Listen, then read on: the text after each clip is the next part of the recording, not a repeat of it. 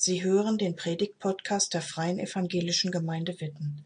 Mehr über unsere Gemeinde finden Sie unter www.fegwitten.de. Wir schließen heute unsere Predigtserie Anders Leben ab. Wobei dieses Anders Leben seine Wurzeln ja eigentlich sowieso nicht im Gottesdienst hat, sondern in unserem ganz konkreten Alltag. Und deswegen wird es heute auch nochmal alltagsnah und praktisch mit dem Thema Not konkret anpacken. An das Leben Not konkret anpacken. Wie schief das gehen kann, zeigt eine Geschichte von den Kindern aus Bullabü. Viele von euch kennen das wahrscheinlich noch. Einige von den Jüngeren nicken auch. Die Annie hat mir vorhin gesagt, dass sie das schon nicht mehr kennt, aber sie kennt Astrid Lindgren. Ah, du kennst es doch. Okay, habe ich das falsch verstanden? Hier gibt es eine Geschichte und da sind Lisa und Inga und die beiden sind in der Schule und bekommen von der Lehrerin gesagt, dass sie sich darum bemühen sollen, immer alle Menschen glücklich zu machen. Und die beiden, Lisa und Inga, gehen ganz bewegt von diesem Appell ans Werk und machen einen Tag lang jede Menge Menschen glücklich. Menschen, die das gar nicht wollen. Menschen, die immer ganz glücklich sind, wenn die beiden Mädchen wieder verschwinden, weil sie dann ihre Ruhe haben. Und das führt dann dazu, dass am Ende des Tages die beiden total enttäuscht sind und sagen, wir machen Schluss damit. Wir hören auf. Wir wollen ab jetzt niemanden mehr glücklich machen. Es kippt also ins komplette Gegenteil. Und wir sehen an dieser Geschichte nur mit Appellen geht es nicht. Appelle allein führen nicht weiter, ganz besonders nicht, wenn es darum geht, Not konkret anzupacken. Abgesehen von den Appellen, finde ich, gibt es aber noch eine grundlegendere Frage, die uns bewegen muss, wenn es darum geht, Not konkret anzupacken. Nämlich die Frage, ob wir anderen Menschen überhaupt helfen wollen. Das ist eine Frage, die, finde ich, jeder und jeder für sich selber beantworten muss. Denn wir stehen ja alle in den unterschiedlichsten Herausforderungen. Mal ganz abgesehen von der politischen Lage, die uns herausfordert, hat jeder von euch ja private Herausforderungen, berufliche möglicherweise, in der Familie. Und da geht es ja immer darum, dass wir schauen, wie wir mit unseren eigenen Kräften und Ressourcen, mit dem, was wir haben, wie, wie wir damit gut haushalten. Denn wenn ich am Ende kaputt bin, dann kann ich auch für andere Menschen nicht mehr da sein. Wir müssen schauen, wie wir mit unseren Kräften haushalten. Denn wenn wir Menschen, die in Not sind, helfen wollen, begleiten wollen, unterstützen wollen, dann bedeutet das immer auch, dass wir auch etwas von uns selber weggeben. Zeit, Kraft, vielleicht Geld. Aber da sind Appelle nicht hilfreich. Gute Taten für andere Menschen aus einem Pflichtgefühl heraus führen oft dazu, dass es wie ein Krampf wirkt. Zumindest meine Erfahrung. Und der Gedanke, dass mir etwas fehlt, wenn ich etwas von mir weggebe, der ist zwar total realistisch. Wenn jemand Geld braucht und ich ihm 10 Euro von mir gebe, dann habe ich ja realistischerweise 10 Euro weniger, das ist tatsächlich so. Aber geistlich gesehen, von Gott her gesehen, ist das eben nicht die ganze Wahrheit. Und deswegen schauen wir heute auf die geistliche Dimension, die es hat, Not konkret anzupacken etwas von uns wegzugehen. Und wir schauen diese geistliche Dimension an mit Worten aus dem Buch Jesaja. Wir hören dazu gleich im Predigtext eine prophetische Mahnrede an Israel. Manche, die in der vergangenen Woche da waren, werden merken, ah ja, das, letzte Woche ging es um den Propheten Amos. Das geht in eine ähnliche Richtung. Und doch spricht dieser Predigtext, den ihr gleich hört, in eine andere Zeit.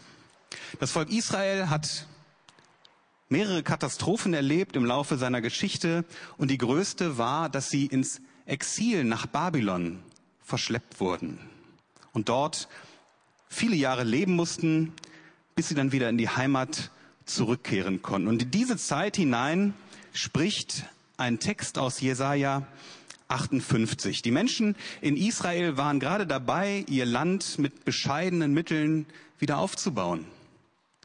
Und sie fingen auch wieder an, Gottesdienste zu feiern.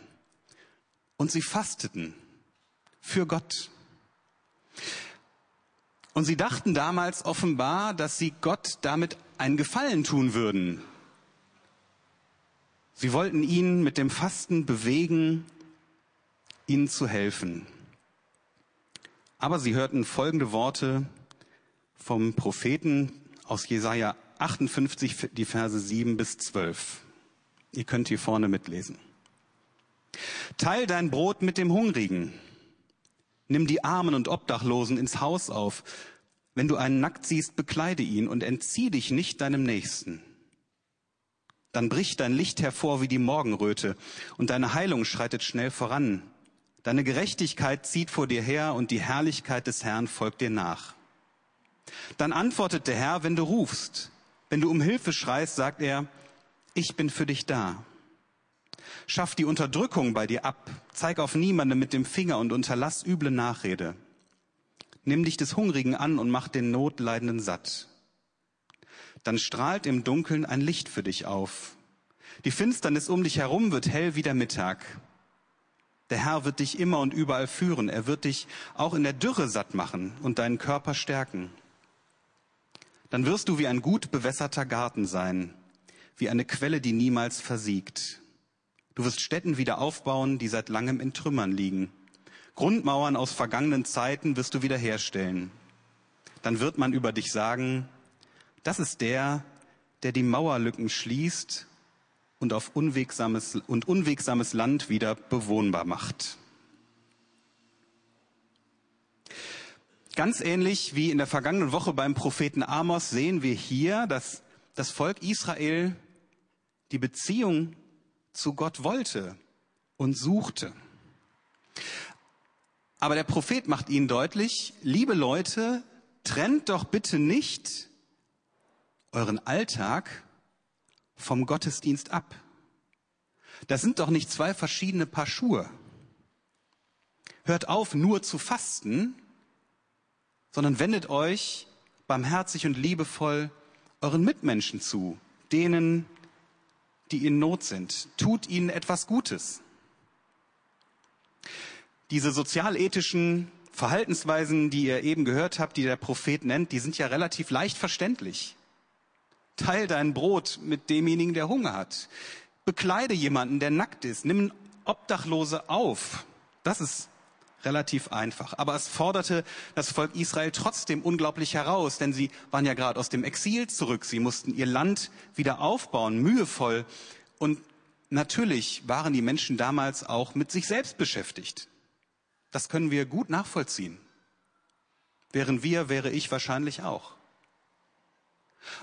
Aber genau deswegen setzt Gott nochmal einen anderen Fokus, nämlich den Fokus auf das menschliche Miteinander. Gott rückt durch den Propheten das menschliche Miteinander wieder ganz neu in den Blick. Der Prophet forderte gar nichts Unmögliches von den Menschen, sondern das Naheliegende. Die Not vor der eigenen Haustüre konkret anzupacken. Darum ging es. Und das bedeutete natürlich auch, sich einzusetzen, zu teilen, auch das wenige, was da war. Das bedeutete möglicherweise auch zu verzichten. Aber, und das fand ich unglaublich spannend und auch ermutigend an diesen Worten von dem Propheten, durch die Kultur, durch eine Kultur der Barmherzigkeit, der Mitmenschlichkeit, der Nächstenliebe ändert sich die Beziehung zu Gott. Das fand ich unglaublich ermutigend. Denn diese klaren Ansagen, teil dein Brot, kleide Nackte, nimm Obdachlose auf, neben diesen klaren Ansagen gibt es auch reichlich Zusagen, die der Prophet macht und die kommen aus einem barmherzigen Handeln, aus einem mitmenschlichen, fürsorglichen Handeln für andere. Es ist total genial, was Gott seinem Volk zusagt. Und ich möchte euch das zeigen, indem wir den Text nochmal ganz grob schauen. Und ich habe grün das markiert, was Gottes Zusagen sind. Das ist im ersten Teil. Das Weiße sind die, die Anweisungen, die Appelle, vielleicht können wir das sogar so sagen. Und nochmal auf dem, im zweiten Teil des Textes, da ist ein Appell zu Beginn und der Rest sind Zusagen, die Gott macht. Das fand ich unglaublich ermutigend. Zu teilen ist verheißungsvoll. Nicht nur menschliches Miteinander wird dadurch gefördert, sondern die Beziehung zu Gott wird dadurch vertieft. Und es sind ganz ausdrucksstarke Bilder, die der Prophet da verwendet. Da ist die Rede davon, dass Licht hervorbricht, dass Heilung schnell voranschreitet, die Finsternis wird hell. Auch in Dürre wird Gott satt machen. Gott verspricht durch den Propheten das pure Leben. Er wird das barmherzige, das fürsorgliche Verhalten seines Volkes segnen. Hier müssen wir an dieser Stelle mal kurz innehalten, um einem Missverständnis vorzubeugen, denn es geht dabei nicht um eine Gesetzmäßigkeit. Aha, dann habe ich ja jetzt ein Instrument in der Hand, mit dem ich Gott dazu bewegen kann, dass er mir hilft, dass er mir seine Nähe schenkt, dass er mir vielleicht sogar mein Heil schenkt. Darum geht es hier nicht, sondern das, was Gott von den Menschen forderte, das war schon eine Antwort auf seine Versprechen, die er Israel längst gegeben hatte. Denn, und wer von euch Lust hat, kann ja zu Hause mal in Jesaja 57 nachlesen, da macht Gott seinem Volk große Zusagen. Er wird ihnen Heil schenken und bei ihnen sein. Also was Gott Israel vorher versprochen hat, das zeigt sich letztendlich dann in den wunderschönen Bildern, die wir eben im Predigtext gehört haben, die der Prophet Israel vor Augen malt. Vielleicht klingt es noch ein bisschen verworren und kompliziert, das ist auch gar nicht so einfach. Ich meine es so, dass das beschriebene soziale Handeln, das barmherzige Handeln aus Gottes Liebe lebt. Das, was der Prophet einfordert, folgt aus Gottes Liebe.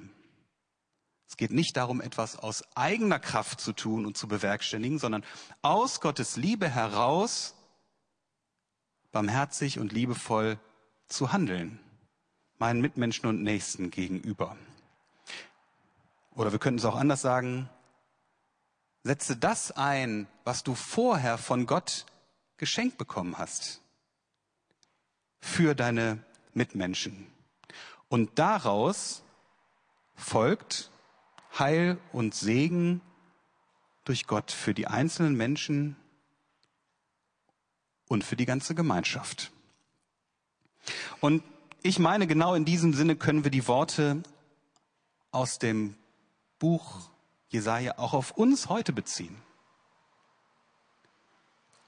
Wenn du dich von Jesus Christus bedingungslos geliebt weißt, wenn du dich von Gott befreit weißt, dann kannst du, dann kannst du, nicht dann musst du, dann kannst du aus freien Stücken und mit fröhlichem Herzen geben.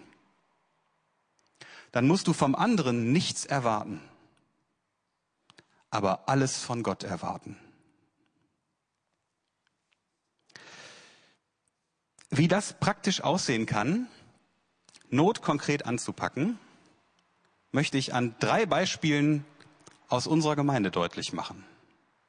Wir fangen da nämlich nicht bei Null an.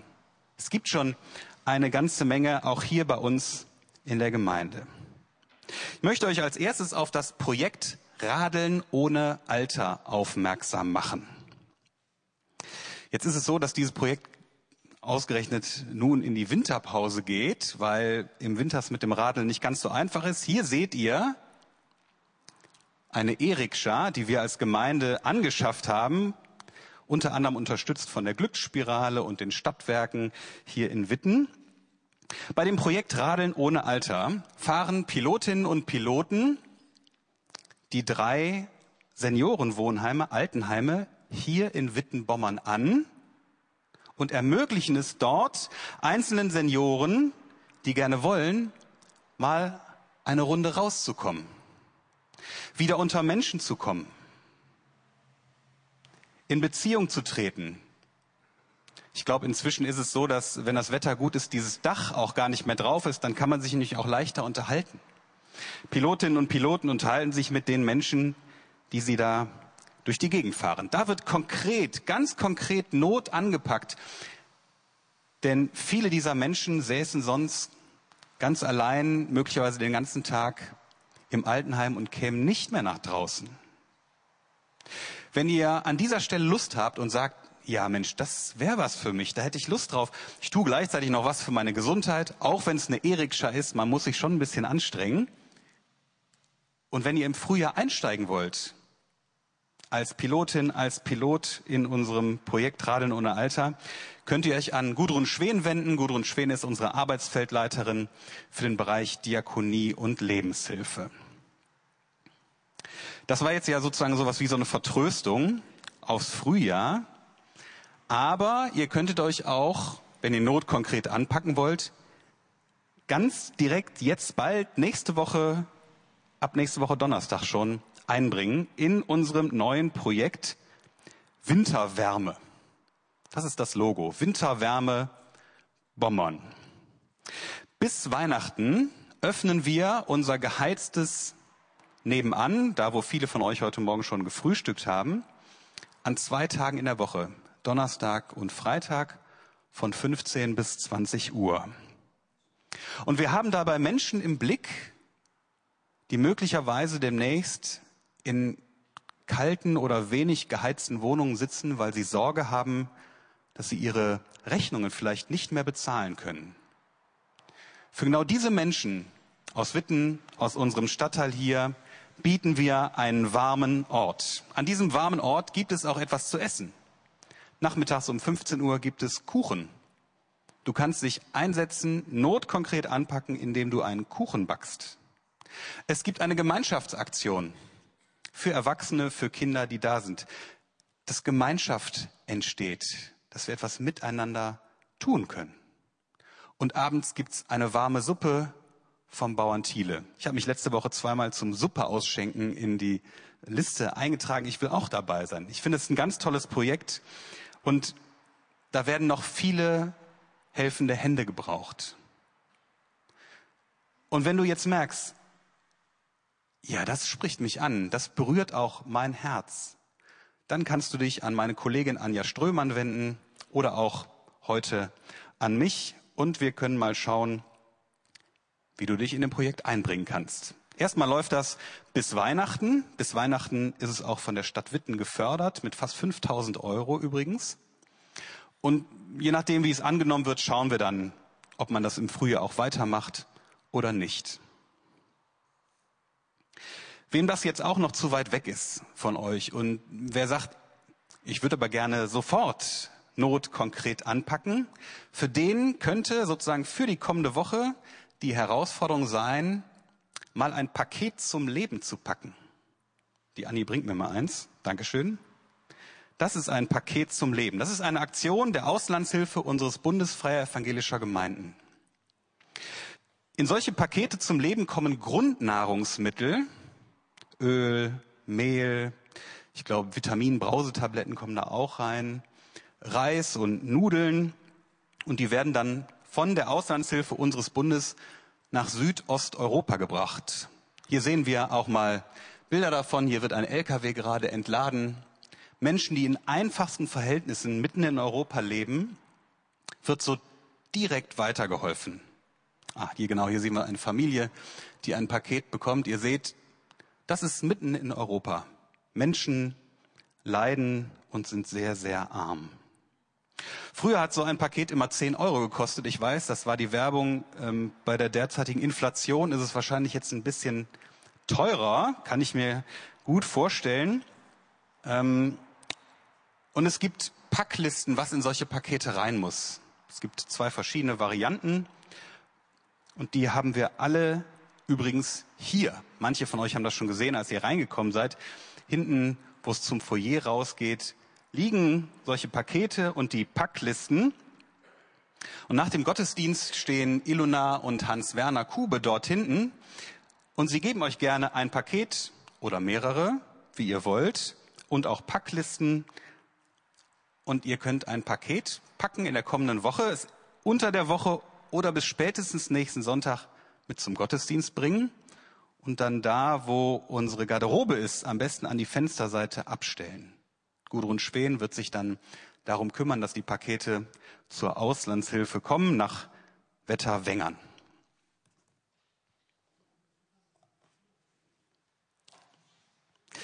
Danke, wenn ihr euch daran beteiligt und mitmacht. Ich wollte ja noch mal auf die Kinder aus Bullabü zurückkommen, auf Lisa und Inga. Am Ende dieser kleinen Geschichte schaffen die beiden es übrigens doch noch, einen Menschen sehr glücklich zu machen. Und das passiert just in dem Moment, als sie sich überhaupt nichts mehr vornehmen. Es passiert just in dem Moment, als sie keinen Appellen mehr folgen. Sie lassen nämlich ihr Herz berühren davon, dass eine Freundin von ihnen für lange Zeit krank wird und ans Bett gefesselt ist. Und das bewegt die beiden so sehr, dass sie sie nicht lange warten, sondern dieses Mädchen besuchen. Lisa schenkt ihr eine Puppe und Inga sucht ihr schönstes Märchenbuch raus und schenkt es dem kranken Mädchen. Und sie machen dieses Mädchen total glücklich. Und die beiden freuen sich am Ende auch. Jetzt sind wir am Ende dieser Predigtserie angelangt, die uns schon von Mitte August bis jetzt begleitet hat. Und ich lade euch ein, am Ende dieser Serie nochmal miteinander einen Moment zu träumen. Stellt euch doch mal vor, wir engagieren uns. Wir begegnen Menschen freundlich und barmherzig. Wir teilen, was wir haben. Wir bieten Unterstützung und Hilfe an und erleben als Einzelne und als Gemeinde, dass Gott uns dafür segnet. Auch wenn wir etwas weggeben, wir verlieren nichts, sondern menschliches Miteinander wird gestärkt und wir würden unsere Beziehung zu Gott vertiefen. Wäre das nicht genial? Natürlich wissen wir nicht, wie Gott segnet. Ich weiß das auch nicht. Wir haben das auch nicht in der Hand. Grundsätzlich gilt, dass er es verspricht und er weiß, was wir brauchen. Damit wir als Einzelne, als Gemeinde zu ihm hinwachsen und damit Menschen in Witten, in unserem Stadtteil, in unserer direkten Umgebung ihn kennenlernen. Amen. Danke fürs Zuhören. Sie wünschen sich jemanden, der ein offenes Herz und Ohr für Sie hat? Wir haben ein Team von Seelsorgern, das sich freut, für Sie da zu sein und vermitteln Ihnen gerne einen Kontakt. Anruf genügt unter Witten 93726.